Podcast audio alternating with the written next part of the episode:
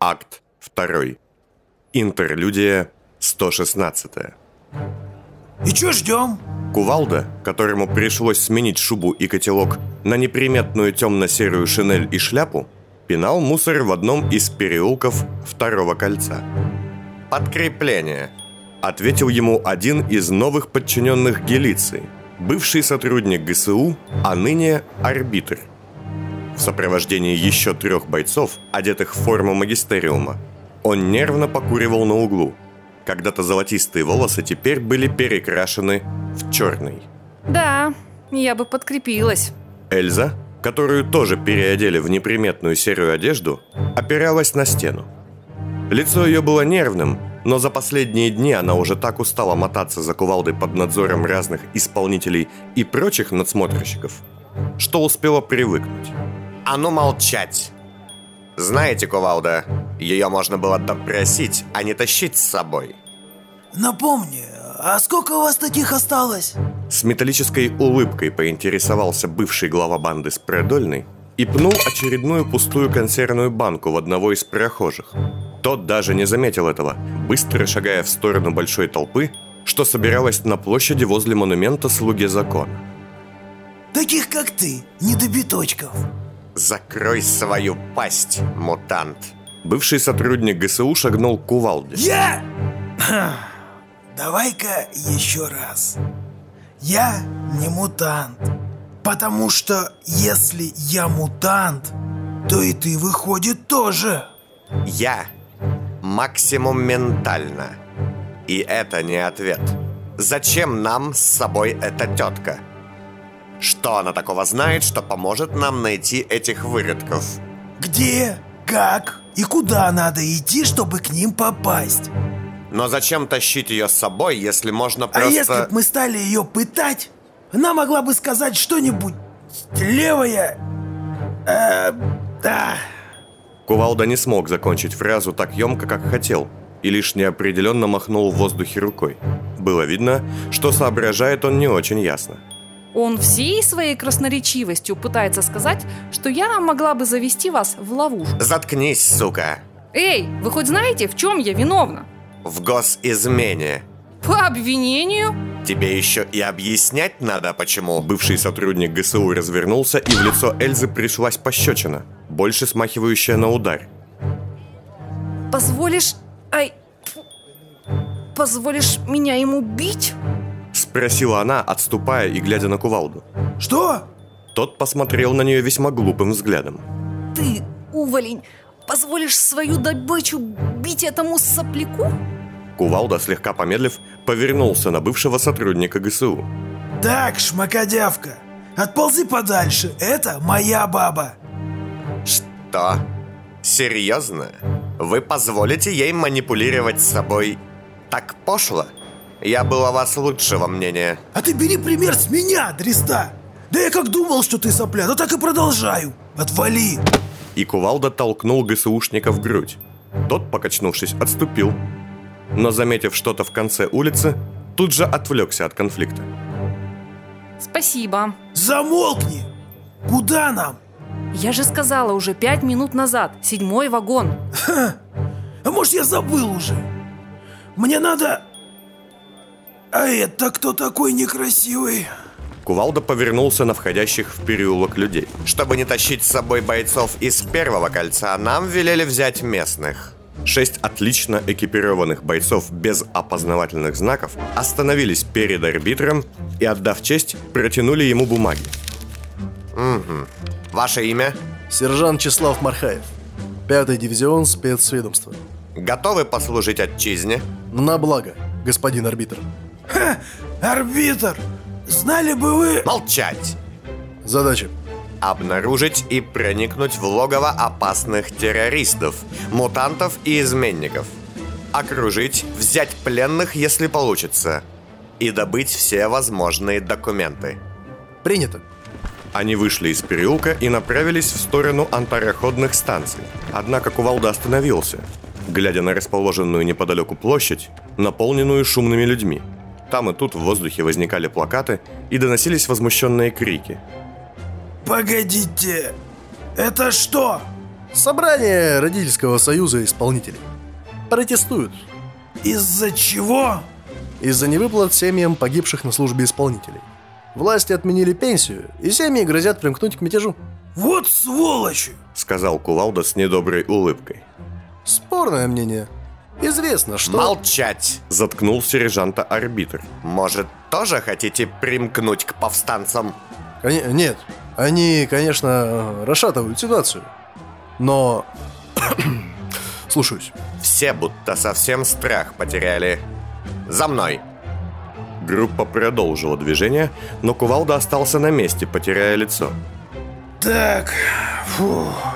Плохо тебе, кувалда. Может, вернемся? Ага, сейчас.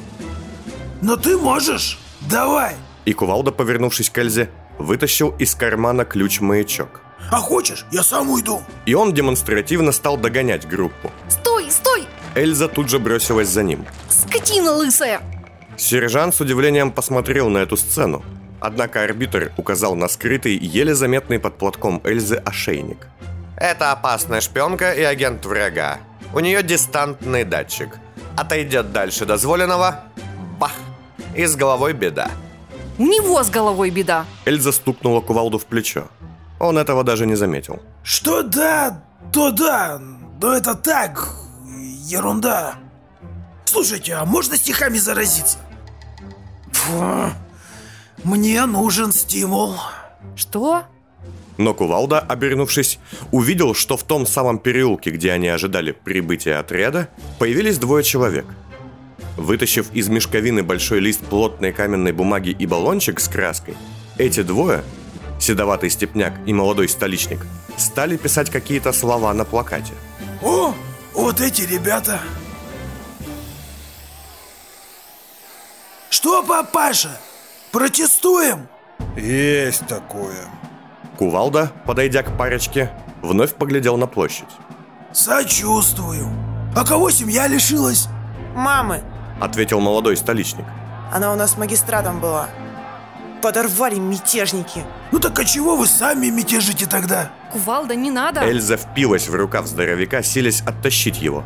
Однако пожилой степняк смело шагнул навстречу Кувалде. Мы не мятежим, мы хотим справедливости. Мама всю жизнь служила на благо, каждый день. А ей вот такое спасибо. Ах вы жадные сучки! Мятежное племя! Кувалда стал медленно снимать шинель. Чего? Государство в тяжелой ситуации. Честные люди день ото дня бьются с врагом, гибнут во взрывах. А ты на чужом горе поехать хочешь? Ты чего, сука, мелешь? Степняк вытащил из сапога длинный наградной магистерский кинжал, но отступил. Сынка, назад. Он долбанутый. Нет, это ты долбанутый. В мгновение ока Кувалда выбросил вперед кулак, снося степняка с ног ударом в челюсть. Ну я ж тебя долбанул. Пёсье семя! Сажу тебе на рожу! Денег захотел? Да кто мразина сказал, что это твои деньги? Кувалда буквально расплющил голову степняка о мостовую, а его сын с ножом между лопаток корчился неподалеку, силясь подняться. Кувалда, хватит! Эльза ударила Громилу ногой в лицо, но он лишь отмахнувшись отбросил ее к стене. А ну лежать! Это терапия! Ох, Если на улице свободы засилие, поможет лишь доброе ультранасилие. Фух. Сказал он, поднимаясь и шагая к молодому столичнику. Слушай, ну извини, извини. Ну я ж не виноват, что я такой. Надо выпустить пар, кишки, впустить интеллект. И с этими словами он, вытащив нож из спины, вонзил лезвие в висок мальчишки. Животное, ты, ты просто уродливое животное. Кувалда обернулся. И на лице его была блаженная широкая улыбка, блестящая металлом зубных протезов. Эй, повежливей! Это все к твоему вивисектору Хеймсу. Если бы не он и не остальные уроды, я был бы милым, красивым мальчиком. Ну вот как вот этот. Кувалда вырвал нож из виска и сел перед Эльзой на корточке. Его кровавая расправа не прошла незамеченной. Люди, что шагали мимо переулка, Останавливались, указывали пальцем, кто-то даже подначивал остальных пойти и разобраться. Но Кувалде было плевать. Да ты пойми, я-то пострадал больше них. Им-то что, три минуты жутких мук и все, отстрелялись. А мне еще живи теперь с этим. Страдай. Что? Что это было? Сержант и его люди, вернувшиеся в переулок, остановились и медленно направили на кувалду свои карабины. Где? А, это. А да забудь. Ну сколько уже воды утекло? Да или что там из него течет? А зачем вы в меня свои палочки тыкаете? Арбитр, поясните. Бывший сотрудник ГСУ тоже нагнал всю группу и поглядел на сцену убийства без особого интереса. Это... Э, это была казнь госизменников. Как арбитр, он имеет полное право завизировать и подтвердить полную законность процедуры проведения приговора в исполнение на месте. Плюс нападавшие были вооружены. Что? Сержант же выглядел наоборот, непонимающим и очень возмущенным. Да, очевидно. Ну вот, смотри. Кувалда подошел к сержанту, вытащил револьвер из его кобуры и положил возле тела степняка. Видишь? Пистолет лежит. Опасно же. Может в порядочного человека пульнуть. На, забери-ка как вещдок. Они же были... Молчать! У нас другие дела. ГСУшник шагнул к кувалде. Так, ты еще раз такое устроишь без дозволения, сволочь, и я тебя... Что ты меня? Что? Оскорбишь до глубины души? За мной шагай. И арбитр вместе с бойцами снова покинули переулок. Кувалда, широко улыбаясь, взглянул на Эльзу, что все еще сидела у стены и смотрела на тела. Эй, гражданка! Слышала, что грустная дядя сказала? За мной! Догоняй! Выбора у Эльзы не было. Я думала, ты просто больной, но... Слушай, отпусти меня, кувалда, пожалуйста. Прошу. Я тебе правду сказала, я клянусь. Да знаю я, что правду, Эльза. Ну так сними Тихо. Ты ж пойми, если я тебя отпущу, он не придет. Не будет красивых сцен, как завещал нам крошка-поэт с пистолетиками. ты. Кто не придет? Ну кто-кто? Хмырь в пальто, Хеймс, кто еще? А я вот очень как его убить хочу, прям вот тут. Кувалда провел тупой стороной ножа себе по шее, оставляя на ней кровавый след. Но он же не один это с тобой делал. Не один, да. Я бы и Войту вашу убил, если бы она не откисла на складе раньше ненужного. Как увидел его труп, так захотелось еще мертвее сделать. Я же их всех помню, красивых-то моих. И возницу, и отца, и бабу эту с глазами. Но работаем с тем, что есть. Да с чего ты взял, что он за мной придет? Я ему никто. Да знаю, но он же не тебя спасать придет, дурында, а совесть свою. Кувалда ласково потрепал Эльзу по волосам, отчего она с омерзением сжалась и отскочила. Да он же самовлюбленный, как мальчик в пубертате. Если такая сволочь, как я, у него из-под носа бабу утащит, он весь на навоз убьется, чтоб тебя спасти. Он же герой, кверху академической дырой. И по твоей муравьиной кладке под кожей он тебя явно выследит. Что? Ах, Камила, вот сволочь. Шагай, барышня! Нам еще мутантов душить. Вацлав Хойт, одетый с иголочки, в излюбленном плотном сером пальто, котелке и с золотым моноклем в правом глазу, держа в руках небольшой саквояж, стоял неподалеку от района сердца и время от времени посматривал на часы, венчавшие расположенную вдалеке махину Танатоптикона. Он не нервничал, однако был не в духе. Слишком много в последнее время шло не по плану, медленно. Пропуская мимо себя часовой патруль, Хойт отошел к стене одного из старых массивных восковых зданий, и на его плечо легла ладонь. Опаздываете. На семь минут. Все опаздывают. Это стало модно. Сказал он, повернувшись к человеку в форме почтальона. Тот вместо ответа протянул Хойту небольшую упаковку пилюль. А без этого никак? Почтальон пожал плечами. Ясно. Слушайте, а все же, почему вы не показали вашего лица остальным? Девлину и Шпинелю? Так было бы куда проще. Почтальон вытащил блокнот и, написав что-то, протянул Вацлаву вырванный листок. А, они вам ясны полностью. Ха. А я Почтальон снова что-то написал на листке. лишь наполовину. Ну да, ну да, как и себе. Вы уверены, что его получится остановить? Мне кажется, он знает каждый наш шаг. Человек в форме сотрудника почтовой службы кивнул, казалось, отвечая на оба вопроса сразу. Какая нелепость все же. Половину жизни что-то создавать и половину разрушать. Дуальность и зеркала, символы да знаки. Но если все, что вы мне тогда сказали, в убежище Сайбеля так, как оно есть, почему... Почему я еще жив вообще? Почтальон вновь пожал плечами и указал на здание через улицу, а затем поднял руку с часами, напоминая об уходящем времени. В этот же момент часы на здании Таната Птикона пробили полночь. Вацлав обернулся на еле заметное углубление подаркой, куда указал его собеседник. Ладно. Думаю, у такого человека, как вы, Начал было Хойт, но, повернувшись, увидел, что почтальон уже исчез. Ага, ясно. Вацлав отошел в темный угол и вытащил мензурку, в которую справил малую нужду, а затем спрятал ее в рукав. После этого он проглотил пару пилюль и зашагал в указанном почтальоном направлении, под арку здания, примыкающего непосредственно к стеклянному городу.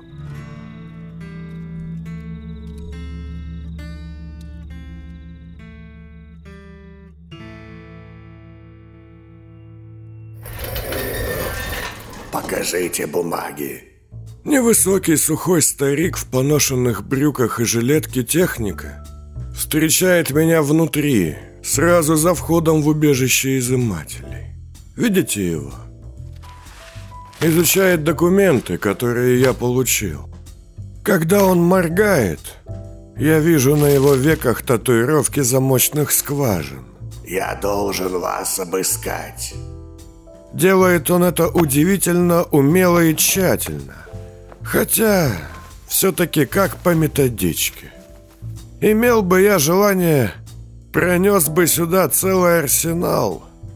Но зачем? Что такое? Вы ранены? Да, схлопотал пулю недавно. Ничего серьезного. А вы вообще кто? Не похожи на изымателя. Нет. Меня называют привратником. Я знаю, кто он. Почти не видел в жизни подобных людей, но слышал много.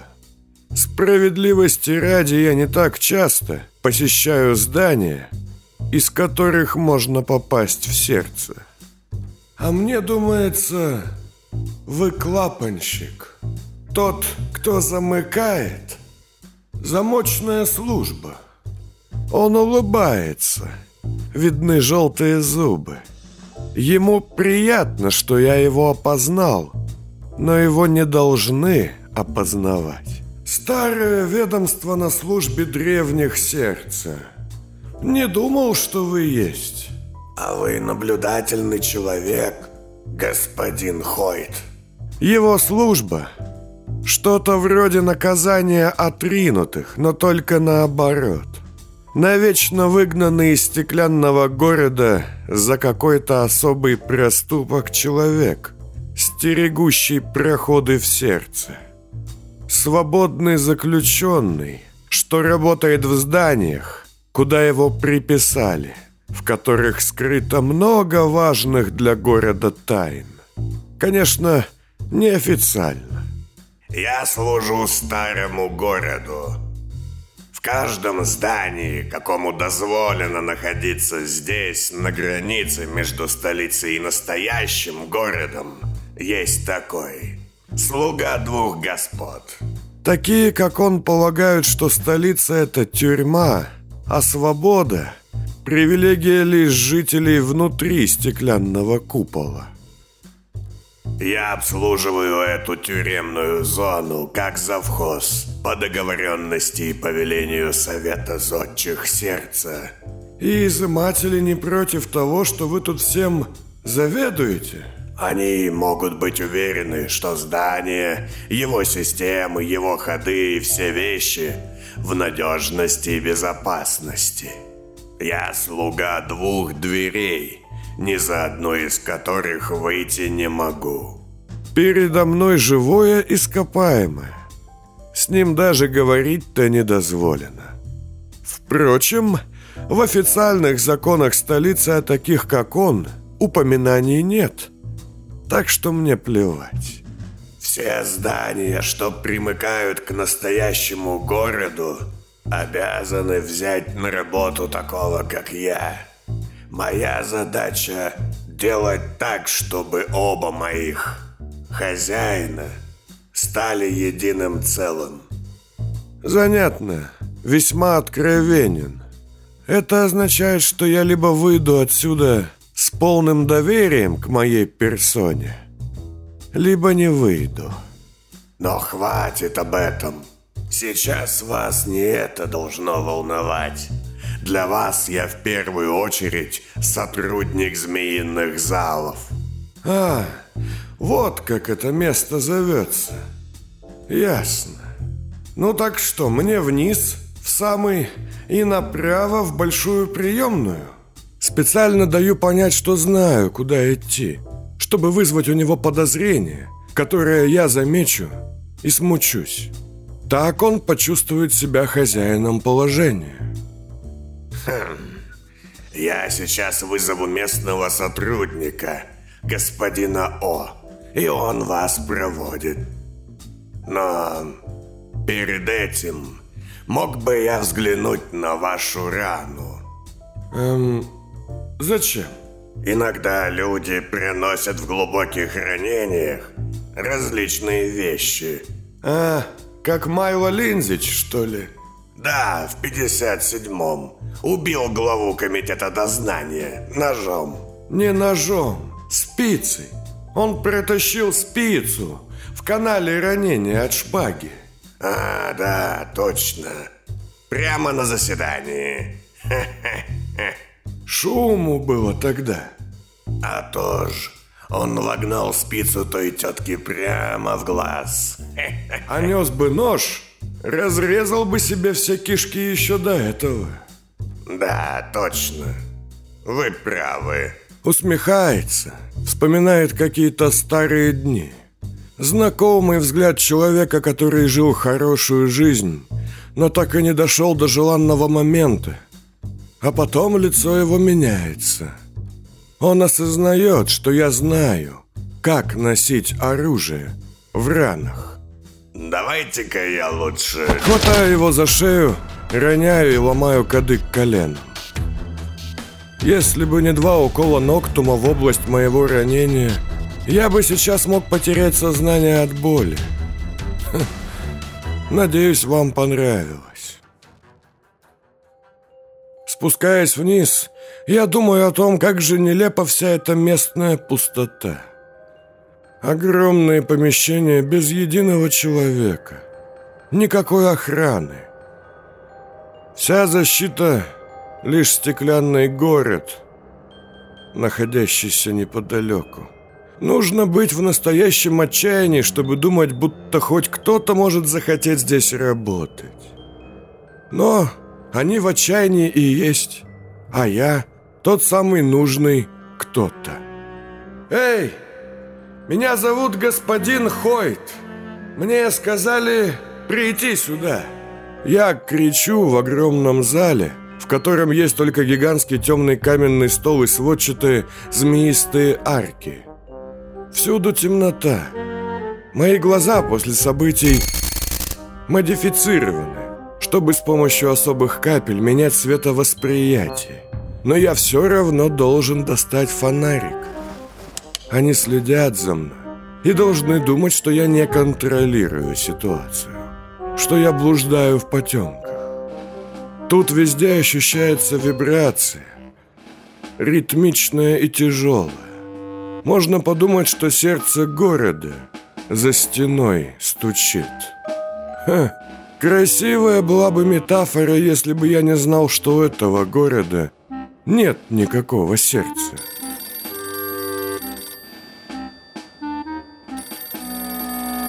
В дальнем конце стола, у высокого каменного кресла, звенит акустон. Я подхожу и свечу на него фонариком. Старый, как и все здесь. Нужно поднять его неуверенно, с опаской, показывая растерянность. Да? Вы, полагаю, господин Черный? Неважно. Детальнее. Разумеется, я знаю, что это не Черный. Я слышал его голос на записях у много раз. И они знают, что я знаю. Но мы будем продолжать эту игру. Их ход. Мы внимательно следили за вашими, скажем так, конкурентными успехами при работе на господина Марка Дайна. Нами полагается, что только ваша осторожность и разумность уберегли юношу от опасности и огласки. Ну, я не люблю лишнее внимание. Ряд влиятельных лиц города и наших друзей, в основном Клотильда, привели вас, и вы были приглашены. Мы ищем нового управляющего, новый голос Черного, после пропажи господина Януша. Я не знал, что он пропал. Вы врете. Ну, конечно, я знал. Но лучше вы обратите внимание на мою простую, поверхностную ложь, чем на важную и опасную. Вероятно, вы даже могли за этим стоять в силу своих амбиций и жадности. Вы меня совсем не знаете. Я могу изменить будущее города щелчком пальца. Просто мне лень. Я клянусь, не имею к этому никакого... Тише. Неважно. Вы нам подходите. Ваши связи, рвение и способности нами были оценены высоко. Еще в период работы на Мадьяров. И перевесили все недостатки. Недостатки?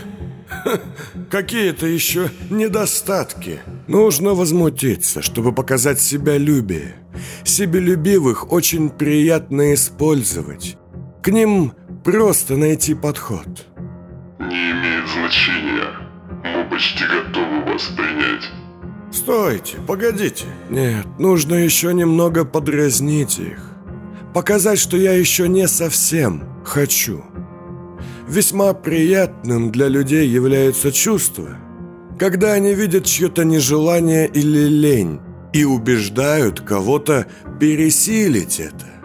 Нужно обязательно покапризничать, чтобы их победа была слаще. Я не на собеседование пришел, а на деловые переговоры. Вы почти даете свое согласие, тогда как я еще не дал свое. У вас не было и никогда больше не будет такой возможности.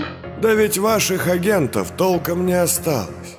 Я работал на вас. Я знаю. Ситуация с нехваткой агентов, скажем так, уже решена.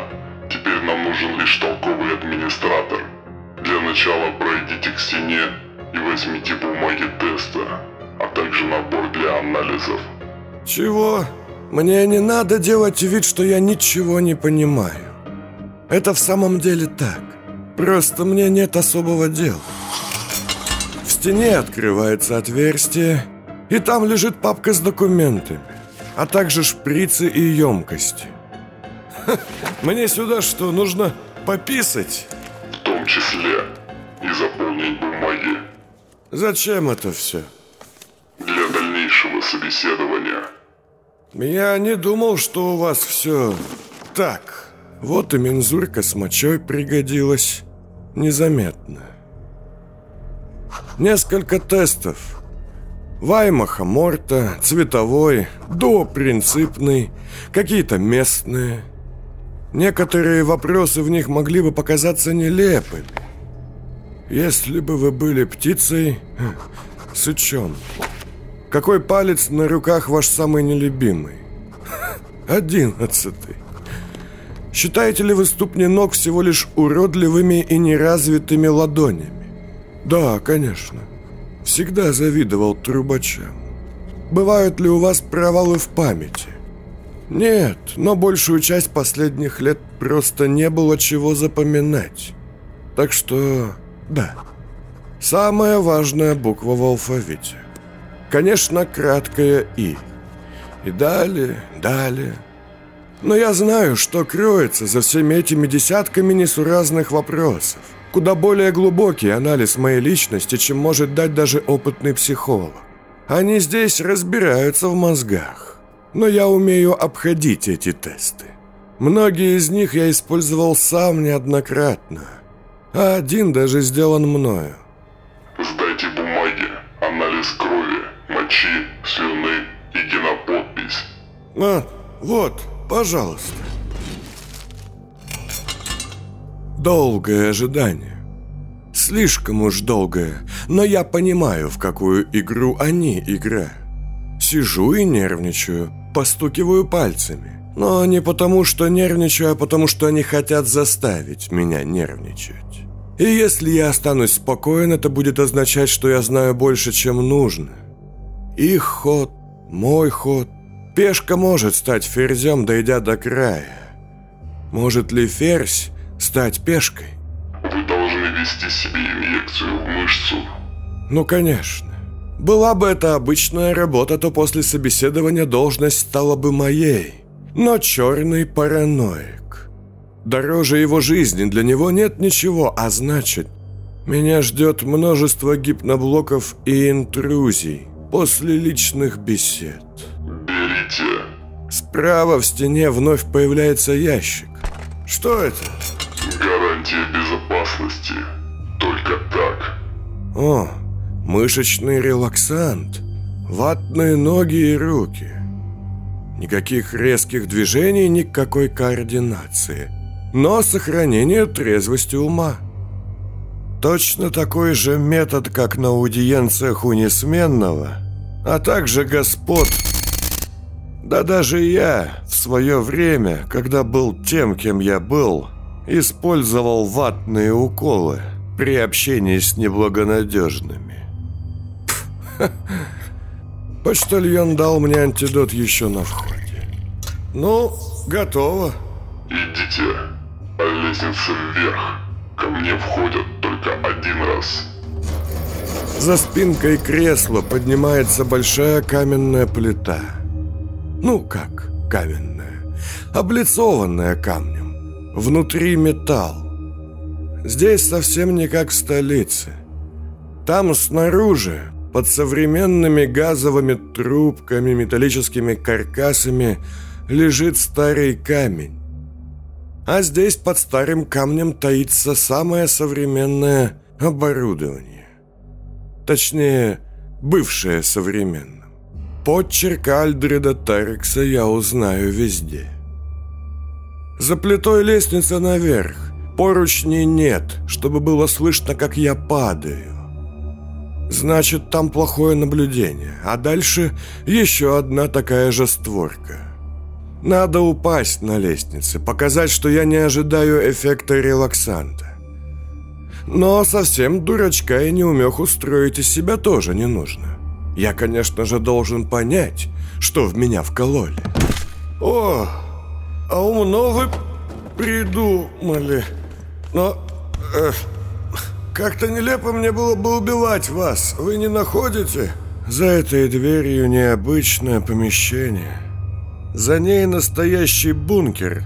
Старый склеп, который Альдред Тарекс превратил в огромный аппарат виталангирования. Его стены и системы защитят от чего угодно, но в первую очередь созданы, чтобы уберечь владельца от работы одного маленького прибора. Я подхожу ближе, к проему, за которым видна лестница, и ненадолго замираю. У меня совсем нет уверенности, что я выйду оттуда живым и мной. Однако этой долгой операции, что началась еще с момента ограбления поместья Алихана – пора уже положить конец. Ну, давайте познакомимся, господин Черный.